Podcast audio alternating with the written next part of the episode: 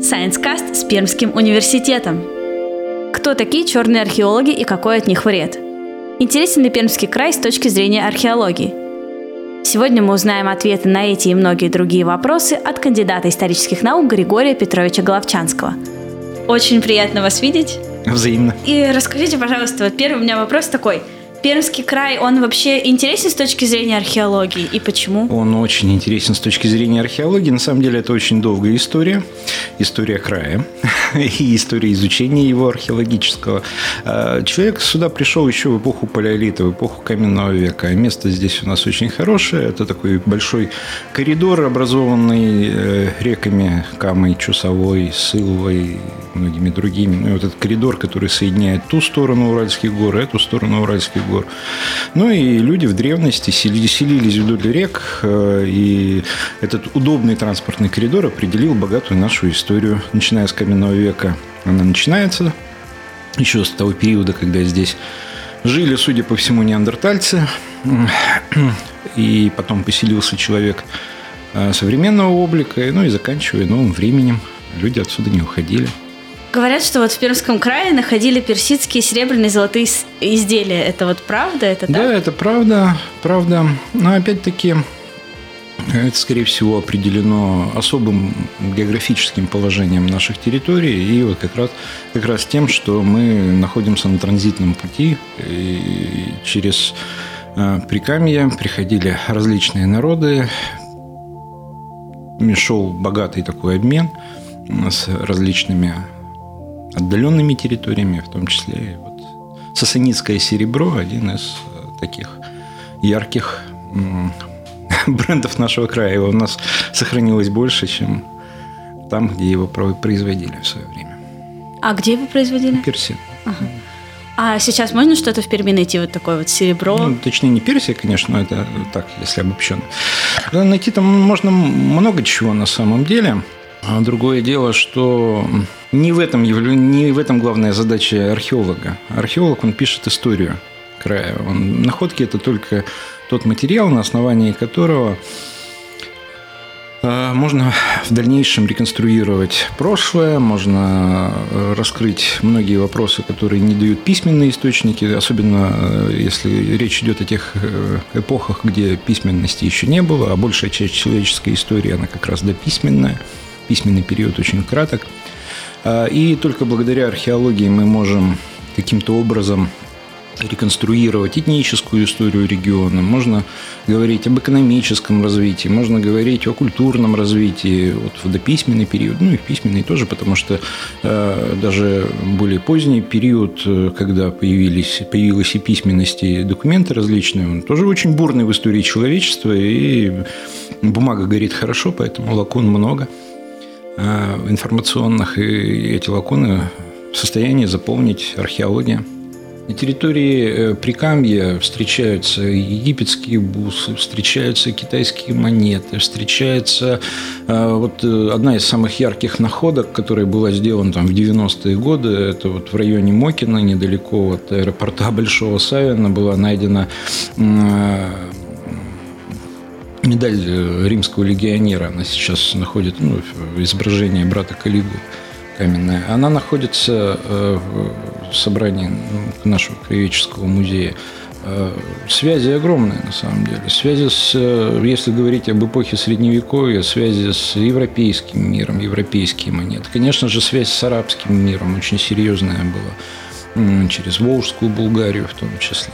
И опять-таки вещи, которые происходят из Волжской Булгарии, у нас встречаются достаточно часто. Это различного рода украшения. Связь с славянским миром, конечно, тоже была очень сильна. А, вот э, географический фактор, еще раз, прежде всего определил такое богатство культурное, богатство информационное, историческое богатство нашего края. А, а где сейчас вот это вот серебро, которое выкопали тогда? А, ну, во-первых, его не просто выкопали, его находят на протяжении многих столетий уже. И находится оно в разных местах, но в том числе в Эрмитаже, допустим, в крупнейших собраниях музейных Российской Федерации. Потому что это такие знаковые вещи. Ну и в наших собраниях тоже есть. Я вот слышала, что есть такие черные археологи. Это что они, чем занимаются? Что за явление а, вообще? Это очень печальное явление. Занимаются они разграблением памятников. Э, очень часто в сознании неспециалистов путаются два понятия. Понятие кладоискательства и понятие археологии. Это на самом деле не связанные друг с другом сейчас, по крайней мере, понятия, потому что, еще раз, главная задача археолога – это написать историю, а главная задача кладоискателя – найти какой-то предмет. Ну и э, утилитарно им воспользоваться, там, продать кому-нибудь или коллекцию поместить. А, ну и вот мода на кладоискательство, которая возникла в связи с тем, что появились технические средства, позволяющие там, найти металлические вещи без особых затрат трудов, привела к тому, что на территории Пермского края, к примеру, большинство археологических памятников, содержащих металлические вещи, сейчас безжалостно разграблено. Это очень печально а, в том смысле, что как раз вот это вот вторжение, грубое разграбление археологических памятников приводит э, к тому, что невозможно в дальнейшем решить главную задачу, которую ставят перед собой археологи, а именно написать историю древнейших народов.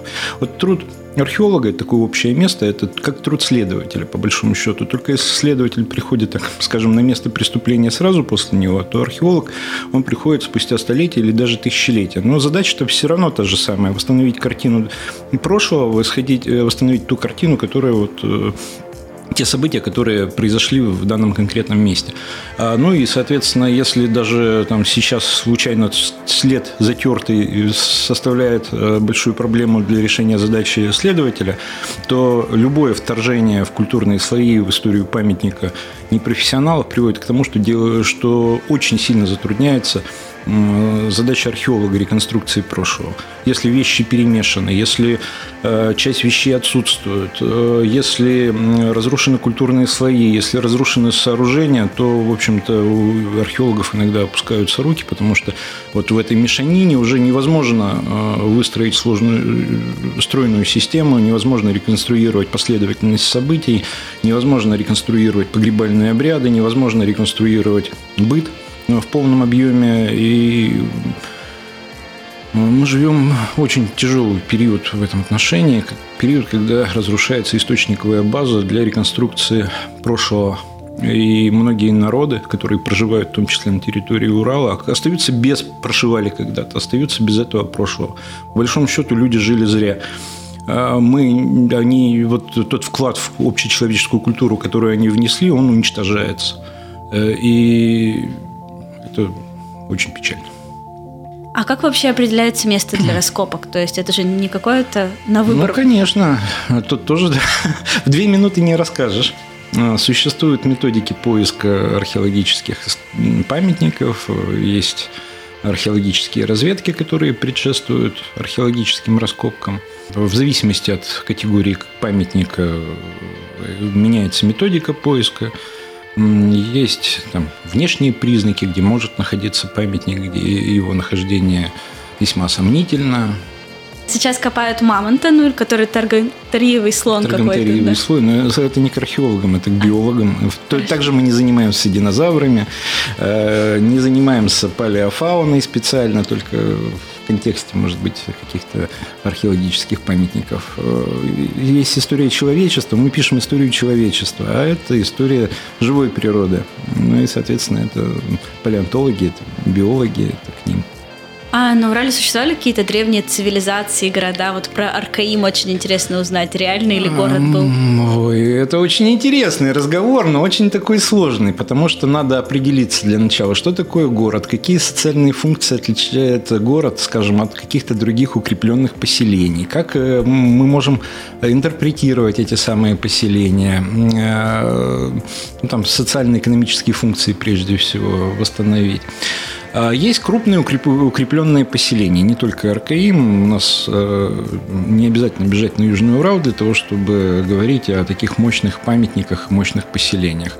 А, у нас сотни городищ, которые относятся к различным эпохам а, на территории Пермского края. По значимости, кстати, эти городища зачастую не уступают Аркаиму. Другое дело, что где-то что-то больше раскрутили, как раз в массовом сознании где-то меньше раскрутили. Вот на терри... фактически на территории Перми у нас в Пермском районе существует знаменитое Гляденовское городище Костище, которое существовало тысячу лет. Это один из крупнейших э, сакральных центров Урала-Таежного мира, но вот, вот в информационном плане он, конечно, менее раскручен, нежели Аркаим, но хотя по значимости ну, для другой эпохи, конечно, немножко ну, уступает. Можете рассказать про то, как зародилась Камская археологическая экспедиция? Зародилась она послевоенные годы.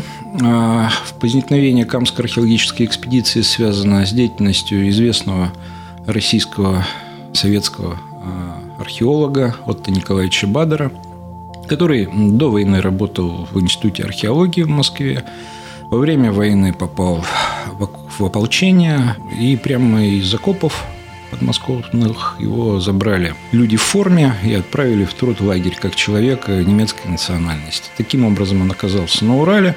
У него было тут много различных злоключений, но к чести нашего университета а послевоенного руководства привлекало крупнейших специалистов, оказавшихся в таких сложных условиях у нас на Урале, э, пораженных в правах зачастую и так далее, для э, работы университете. Так вот, Николаевич Бадров в 1946 году попал в Пермский государственный Молотовский тогда государственный университет. А в 1947 году ему была основана фактически экспедиция, Камская археологическая э, задача главная, основная, которая стояла перед экспедицией, это исследование тех памятников, которые должны быть затоплены в ходе строительства Камской ГЭС, ну и поиск новых памятников. И вот с 1947 года экспедиция наша работает. Работает плодотворно, мне кажется, одна из наиболее эффективных, без ложной скромности, экспедиций. И научная деятельность, и раскопочная деятельность ведется – а, на протяжении вот этих многих десятков лет. Первые археологические исследования вообще относятся к XIX веку. С XIX века а, был такой историк Василий Берх, который много чего сделал. Там у него есть публикации по истории военного корабля, есть публикации по истории отдельных личностей. Так вот, он написал знаковую книгу «Путешествие в города Чердани Соликамск для изыскания исторических древностей». Именно в этой книге, она была издана в 20-е годы XIX века, в этой книге впервые приводятся данные о археологических раскопках, которые, собственно, Берх производил у нас. И вот с э, первой четверти XIX века у нас систематически на территории Пермского края ведутся археологические раскопки. А что вот мы оставим после себя как культурное наследие? Что найдут археологи будущего, когда будут э, раскапывать наше вот время? Ну, есть старый анекдот о том, что э, мы живем в эпоху узкогорлых сосудов. А, большое количество битого стекла а, будет найдено и прочих всяких вещей, которые, к сожалению, которым мы, к сожалению, выкидываем в природу. Полиэтиленовые пакеты, еще что-нибудь. Вот на другое дело, насколько ценны эти исторические источники для будущего будут. А археология, она ведь, еще раз повторюсь, прежде всего закрывает информационные лакуны. Вот э, мы не знаем на самом деле в подробностях, скажем, быт пермяка XIX века. Вроде бы совсем немного времени прошло, есть письменные источники, есть книги, литература, но подробности все равно то, что считалось привычным человеку 19 века, оно, как, как правило, вот в быту привычно, оно, как правило, не попадало ни в какие источники. И только археологи приходят, э, копают все это дело и информацию получают. А сейчас с распространением интернета, там, с различных социальных сетей, Инстаграма, по-моему, нет уже ни одной сферы, где, которая бы в информационное пространство не попала. Может быть, все-таки не археологи. Хотя есть еще одна, один такой подход, который говорит, что археология – это не только наука, но это метод исследования, который можно использовать в рамках э, других дисциплин, может быть, даже не связанных с историей. Ну, вот, опять-таки, старый анекдот о том, ну, такой около анекдотической истории о том, как э, там, в свое время э, одна крупная компания по производству безалкогольных напитков пыталась ввести новый бренд, э, популярный среди населения этой страны, и заказала сперва исследование социологам, которые путем опросов выяснили, что самый такой популярно пользующийся в, в населении фрукт, овощ, фрукт, арбуз. А, это арбуз, да? ягода, ягода арбуз, и начали на основе арбуза делать э, безалкогольный напиток. И он провалился в продаже. А потом пригласили археологов, которые поползали по помойкам, посмотрели, что, какие э, шкурки чаще всего встречаются, сказали, что это апельсин. Так появилась фанта. Ну, это такой широко известный анекдот. Насколько он соответствует действительности, трудно сказать. Но он в информационном пространстве ходит в качестве примера использования археологии как метода. То есть можно, а, изучая последствия деятельности человека материальные, очень много сказать о любом человеке, об любой культуре, о любом народе. О нас с вами, изучая помойку, можно сказать очень много, правда? Да, спасибо вам да, большое, очень было интересно. Не за что. Спасибо, что были с нами. Помните, что наука – это интересно. Нужно лишь найти то, что увлекает лично вас.